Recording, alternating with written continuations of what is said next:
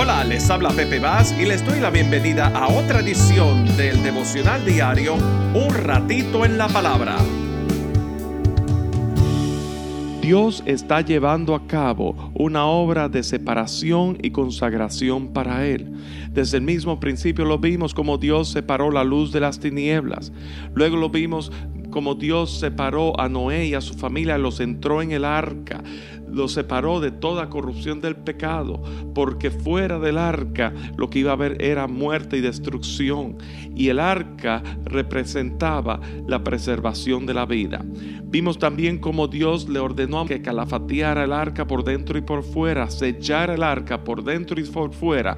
Sin embargo, en lo espiritual eso también implica cómo Dios quiere calafatear nuestras vidas, sellar nuestras vidas para que no haya contaminación del pecado y al mismo tiempo el depósito que ha sido puesto en nuestras vidas en la persona de Cristo Jesús se ha preservado.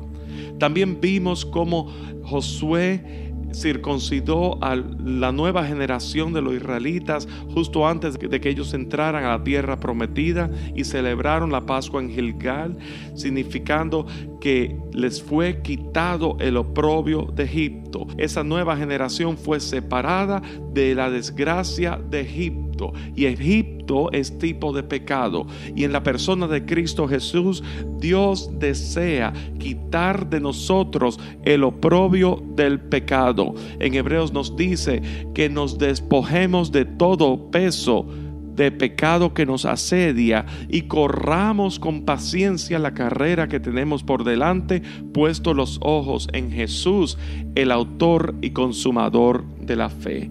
Pues bien, Dios ahora desea tratar con nosotros, preservando la pureza de la presencia de Dios en nuestras vidas. Y Dios está separando aún para preservación de la pureza de quien es Él en nuestras vidas. Y lo podemos ver en el libro de Éxodo. El libro de Éxodo nos dice que estando el pueblo de Israel en el desierto de Sinaí, Dios le ordenó a Moisés que construyera un tabernáculo. El tabernáculo era un santuario portátil que representaba la presencia de Dios con su pueblo. Y el tabernáculo tenía tres partes. Tenía el atrio, tenía el lugar santo y el lugar santísimo. Y dentro del lugar santísimo es el lugar donde realmente estaba la misma presencia de Dios. El sumo sacerdote solamente tenía acceso al lugar santísimo una vez al año y Cristo Jesús como sumo sacerdote, se presentó a sí mismo en ofrenda como cordero inmolado que estaba destinado aún desde antes de la fundación del mundo. En la cruz del Calvario, Él se presentó a sí mismo en sacrificio y a través de Cristo Jesús el velo fue rascado en dos y Jesús dijo, consumado es. Y ahora por eso es el camino fue preparado a través de Cristo Jesús.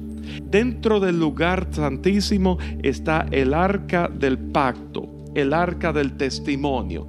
Y estando Moisés en el monte Sinaí, Dios le estaba dando las tablas de la ley y le estaba dando las instrucciones para la edificación del tabernáculo. Y aquí vemos las instrucciones que Dios les da específicamente concerniente al arca del testimonio.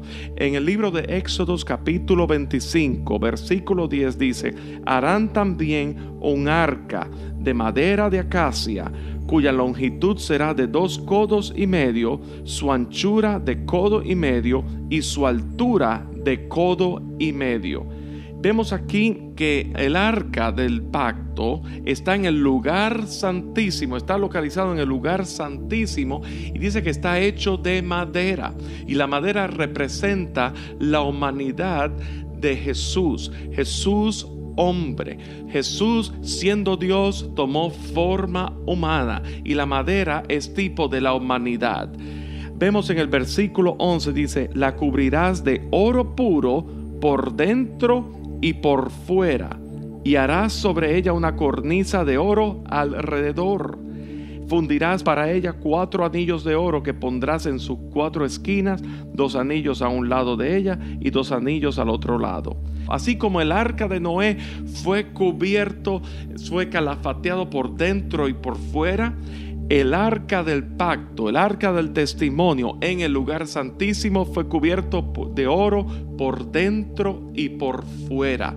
Y el oro es tipo de la divinidad, de la deidad, del atributo de Dios. Oro es tipo de Dios. Y Jesús, siendo Dios, tomó forma humana. Así que aquí vimos los dos atributos de Jesús. Jesús todo Dios y todo hombre lo vemos en el arca del testimonio a través del oro y la madera. Pero vemos algo en el versículo 21 que quisiéramos considerar para lo que el Señor está trayendo en el día de hoy.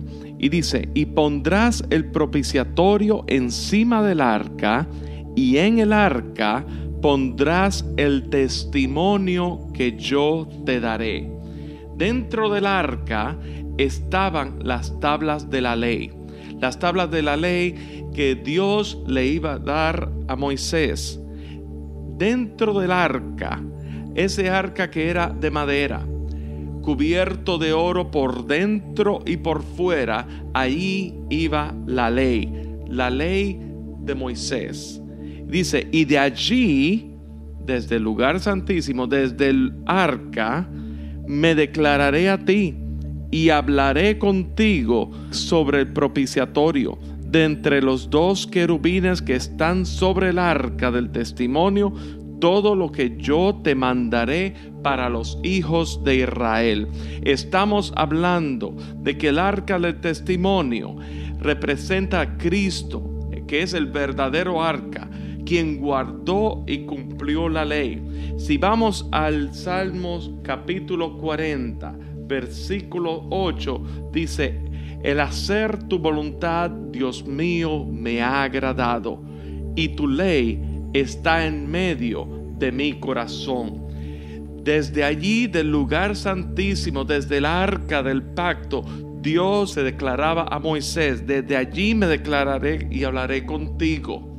Dios nos está invitando a entrar al arca, al arca que es a Cristo mismo. Ahora bien, en el Salmos capítulo 19, versículo 7 dice, la ley de Jehová es perfecta, que convierte el alma. El testimonio de Jehová es fiel, que hace sabio al sencillo. Los mandamientos de Jehová son rectos que alegran el corazón. El precepto de Jehová es puro que alumbra los ojos.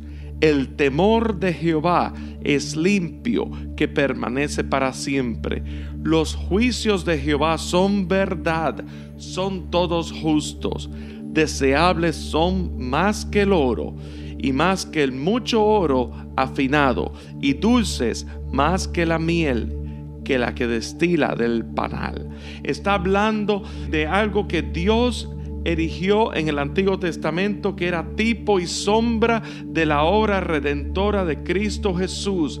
La ley de Jehová es perfecta, pero se la dio a un hombre imperfecto, se la dio a Moisés y se la dio a un pueblo imperfecto, porque realmente si nuestra salvación consistiera en poder seguir la ley, miserable de nosotros, porque no hay manera que el hombre en su naturaleza pecaminosa podamos seguir la ley, la ley que es perfecta.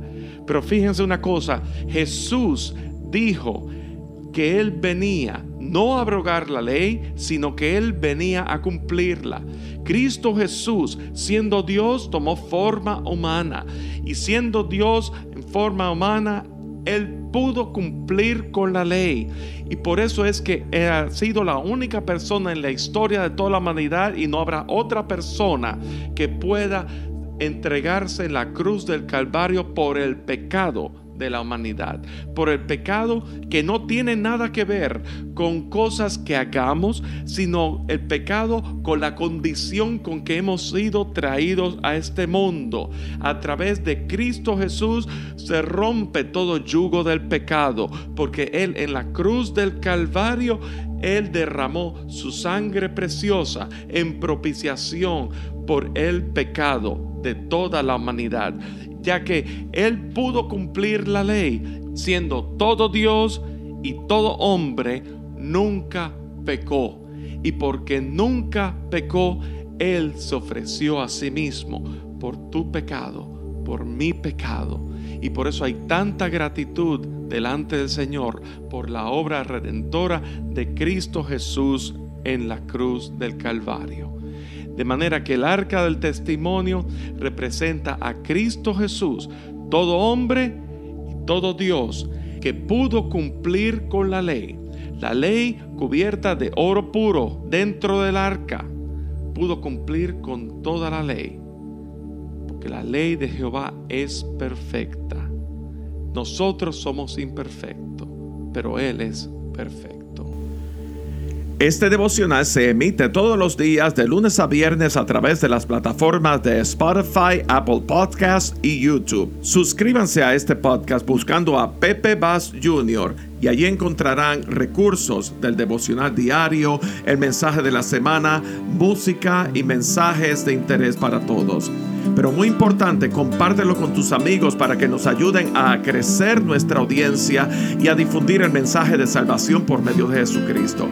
También estamos en las redes sociales de Facebook, Instagram y Twitter. Muy importante, aprieten el botón de like o me gusta y compártelo con sus amigos. Que Dios te bendiga grandemente y será hasta nuestra próxima edición de Un ratito en la palabra. Que la luz de tu palabra mi mente sea renovada para experimentar tu perfecto